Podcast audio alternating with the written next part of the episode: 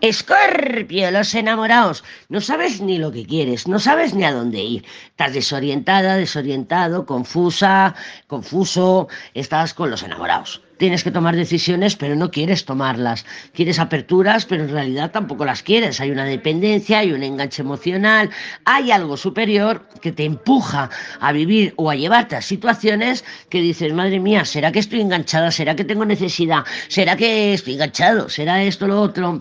Y no, nada más lejos de la realidad. Lo que pasa es que estás sufriendo una gran transformación, estás sufriendo una gran purificación y ahora mismo no puedes identificar quién eres. Ahora, ahora mismo no puedes identificar quién eres.